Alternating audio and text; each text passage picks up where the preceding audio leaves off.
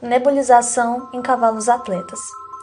A terapia por aerossóis ou inalação de uma substância medicamentosa consiste em um método apropriado no tratamento de alguns distúrbios do sistema respiratório dos cavalos de esporte.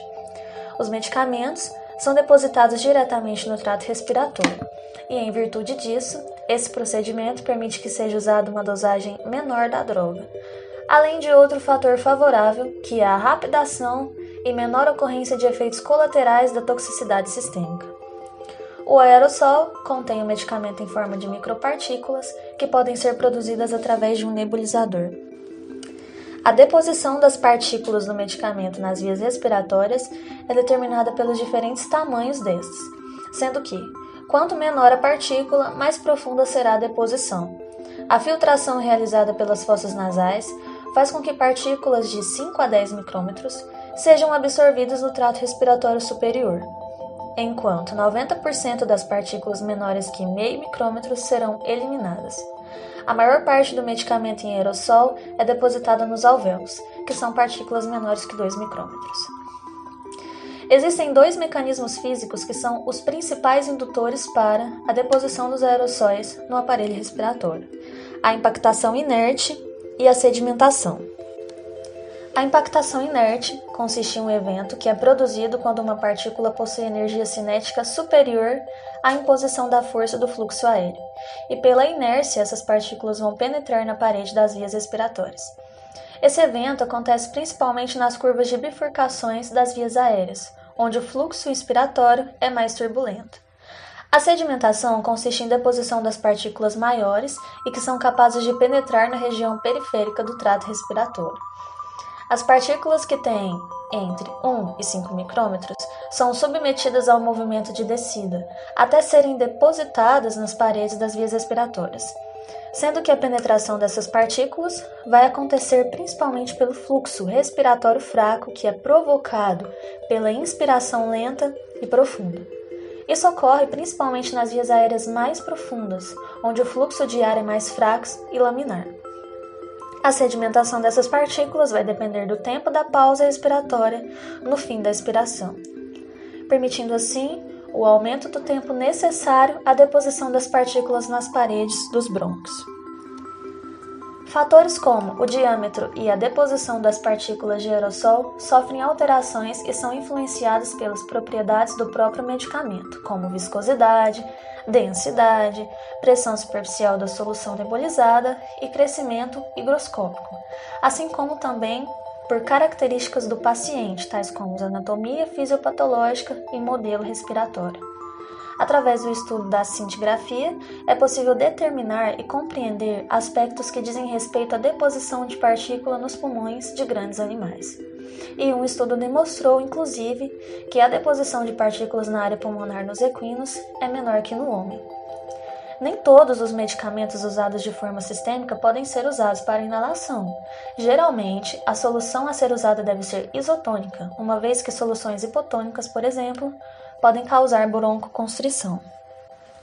A terapia por aerosol pode ser produzida pela atomização de um líquido com o emprego de ar comprimido, a nebulização pneumática, ou vibração de um quartzo piezoelétrico, nebulização ultrassônica. Os aerossóis podem ser administrados através do uso de um dosador de aerossol ou ainda através de inalador de partículas secas. Todos os sistemas têm mecanismos que produzem partículas respiráveis, mas existe uma grande variação na eficiência do acesso dessas drogas nos pulmões, a depender da combinação de compressores e nebulizadores. Cada sistema de transporte, cada combinação de drogas também tem uma característica única de deposição, e essas particularidades deverão ser estudadas individualmente. Outro fator importante a se considerar é que a desinfecção do equipamento, como por exemplo cúpulas, máscaras faciais, usadas deverão sempre ser realizadas, uma vez que o material poderá ser contaminado com bactérias e fungos. A nebulização pneumática é realizada através de um potente compressor de ar que promove a geração de um fluxo de ar ligado ao medicamento líquido para assim produzir o aerossol. Através do mecanismo que altera a relação do fluxo gasoso, o tamanho das partículas de aerossol e a sua distribuição pulmonar poderão sofrer variação. A principal desvantagem desse tipo de sistema de nebulizador é o barulho que o compressor produz, podendo incomodar o animal. A geração de um aerossol com diâmetro menor que 5 micrômetros requer um mínimo de fluxo de ar de 6 a 8 litros por minuto. Os nebulizadores pneumáticos que estão disponíveis comercialmente na medicina humana são mais baratos e de fácil utilização. Mas, infelizmente, o baixo fluxo de ar e a baixa pressão podem determinar um insucesso no uso desses equipamentos na medicina equina. Um outro aparelho foi então desenvolvido especialmente para ser usado em cavalos. O cavalo deve ser condicionado ao uso do nebulizador.